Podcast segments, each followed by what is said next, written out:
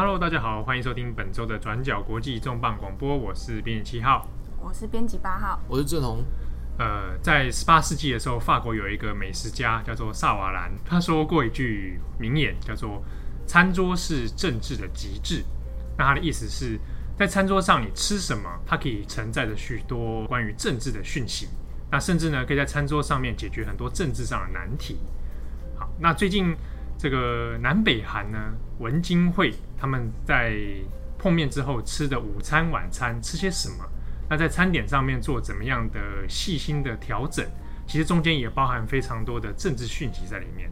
如果大家还记得之前，呃，川普他有一次亚太的郊游行，先去日本，然后跟安倍吃汉堡，然后后来到韩国，然后当时青瓦台就公布就是如何款待川普的菜单，那之中包括了一道料理叫独岛虾，嗯、就是那个时候 就从独就是日本日本跟韩国有主权争，对调来的虾子，然后给川普吃，然后川普吃的很开心，因为听说他很喜欢吃龙虾跟牛排。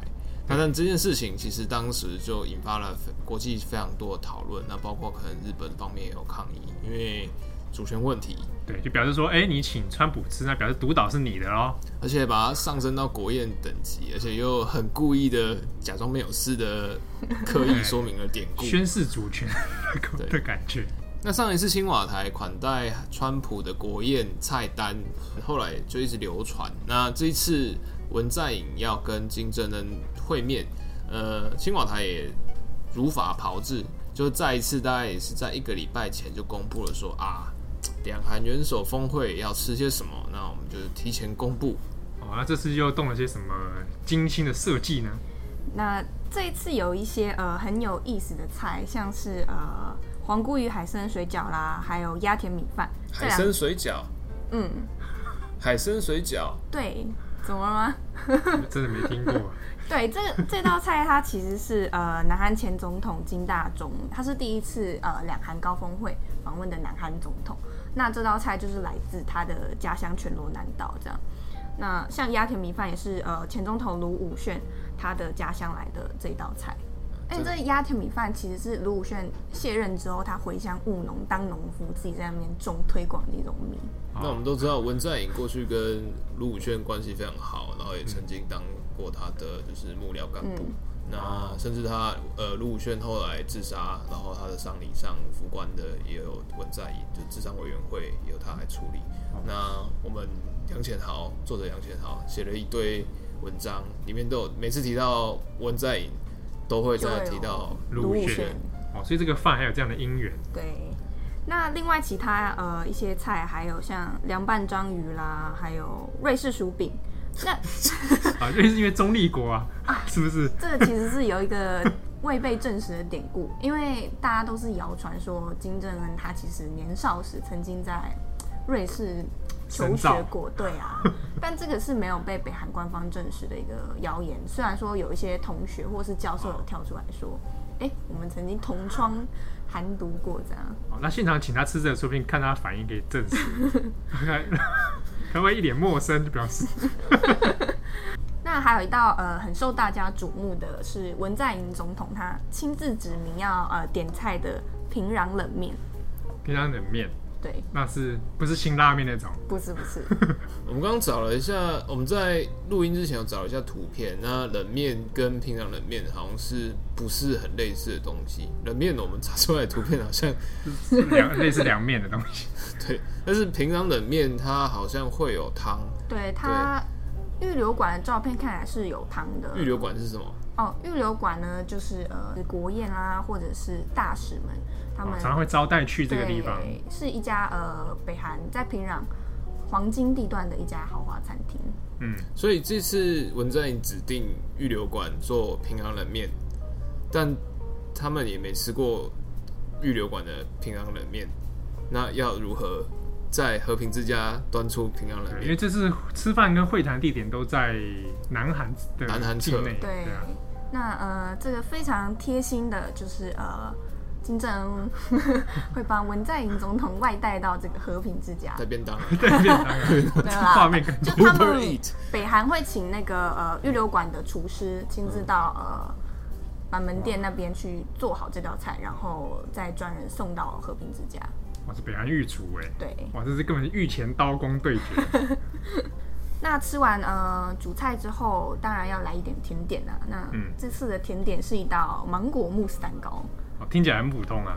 但这个嗯，包装起来就没有那么普通哦。它是很有巧思的，先用了一个大概躲避球大小的球，把那个慕斯蛋糕包起来，然后你把它敲开之后呢，这个蛋糕呢就会嘣跳出来，然后上面写着“民族之春”这样。哦这是我怎么？我想象中的意象有点像是核弹试爆的画面。呃，我是以为是有点像健达出奇蛋这样啦。啊，对啊，分量也蛮大的，一个躲避球大小，大概比躲避球再小一点。可是蛋糕本人又比那个球再小一点。啊，这球包裹着那个蛋糕。对对对。据说，呃，金正恩有糖尿病的问题，还有痛风问题，可能也不适合吃太甜。哦，那可能里面会跟他调整一下口味吧。无麸质的，没有乱讲。但是那个蛋糕上面还摆了一片巧克力，而且是统一旗的形状的巧克力，这样。他是不是想害金正恩了？那这个统一旗形状的巧克力，其实也呃带来了一点争议，因为在上面呢，南北韩这个韩半岛的地图形状呢，它在旁边还加了呃有争议的主岛或者是独岛，也在这个图案当中。嗯。那这个日本看来就也是非常不高兴。对，日本就有抗议说，哦，这道菜不应该出现在菜单上面的。两韩的事跟你什么事？自家人吃饭，你吵什么？那过去其实我们可以从蛮多的国际报道啊，或者一些侧写，知道说，呃，北韩的金氏政权金家三代其实都蛮爱吃的。那其中特别是呃二代长男，已经过世的金正日。呃，在他的一些乡野传说里面，就传说他很喜欢吃一些滋补的东西，因为要嗯身体健康，对，或者是要就是传说市井传说常常会传说他喜欢吃一些高档的西式食物。那这几年的一些资料啊，就包括说这几年一些资料都会显示说，哎，北韩即使在九零年代大饥荒的时候啊，或者是后来因为核武被核武试爆，然后被国际制裁之之中，他们其实还是一直不断从就是国外想办法进口高档的红酒啦、cheese 啦，还有各种的精致食材。那呃，金正日在过去他以传说有几道菜是他喜欢或常吃的料理，除了红酒之外，那还有就是事情有传说他喜欢吃狗肉汤，然后喜欢吃鱼翅汤。那但是这些都没有经过很确切的证实。那大部分的一些说明都是说，哦，他为了这个是相信这个有补充元气的效果。对，那当然这可能也跟就是金氏父子他们那种强调自己是独裁神话，嗯、然后一定要说要 man power 啊哦，打造这种形象。对，就是所以一定要吃这种帝王盛宴这样。嗯、但在过去，特别是在金正日过世这几年啊，就是呃。大家读者有注意到，就会有一个日本的厨师，他会帮，就是来写说啊，他在平壤做菜的日子，说是当初因为诶、欸、金正日很爱吃，或金金正日很爱吃，所以就从日本聘请了一个御厨，然后特地帮他做菜。那御厨在帮金家做菜的时候，也就是格外观察说，哦，金氏父子三人，包括说之前被刺杀的金正日的大儿子金正男，这三父子三人在吃饭的喜好，或者是说三人在餐桌上的一些一举一动啊，对政治形态啊、样貌啊等等等，他就是透过厨师的角度这样侧写下来。那这个事情呢，后来在日本也是算是广为流传。那过去在十大概在二零零七、二零零八左右的时候，日本后来也出了一个一系列的漫画，叫做《首相大人的料理人》。那他就是在讲说，哎、欸，他创了一个原创的角色了哦，然后再讲说。呃，日本首相呢就聘请了一个专用的御厨来帮他做料理。那透过这个吃料理的过程里面，也帮助日本解决很多外交的问题。那比如说，呃，他里面有曾经让首相跟中国的官员，然后在吃吃饭的场合里面看吃什么料理，那那个料里面可能存在某种政治讯息，然后来解决这些问题。那里面画过一个蛮有名的案例是，呃，日本在接受美国牛的压力之下，那跟美国谈判。那美国的官员来了之后，就是姿态非常的高压。那为了让这些美国官员知道说日本人害怕吃美国牛会可能会有毒，所以就请这个御厨呢想设计一个菜单。那这个御厨就设计了一道河豚，河豚，然后让美国人吃，然后他的舌头就有点麻麻的，就跟他说你可能会中毒。然后 那美国官员吃的时候很害怕，这时候首相大人就要跟他说。你吃河豚的害怕，就是我吃美我美国牛的感觉感受。哦，那这个故事里面，他常常 create 出这样的一些情节，就说，哎、欸，我们在利用这个料理的过程里面，去解决很多政治上的纷争。我觉得这好像可能是参考过去真实的故事啊，就是，例如说，我们之前有写过，一九九二年，就是老布希总统访问日本，嗯、对对，大家 有没有印象？对。呃，就当时，呃，当时会写这篇是因为川普去日本玩嘛，那我们就是想说，哎、欸，纪念一下，就是所以就回顾了一九九二年老布希这场经典的国宴故事。那当时的老布希总统已经六十八岁，那准备要竞选连任，然后就他在抵日本的时候，当时好像也有包括像汽车贸易等等等的问题要跟日本谈判。那可是因为他年事已经蛮高的，嗯，然后所以又长途飞机这样从美国。东岸、西岸，然后又横跨太平洋，然后到日本，然后到日本之后啊，日本又他们有那种盛情款待，嗯，对，然后老布希呢，哎，先跟天皇就先见见明治，先先见了就是明仁天皇，然后又就是德仁太子还。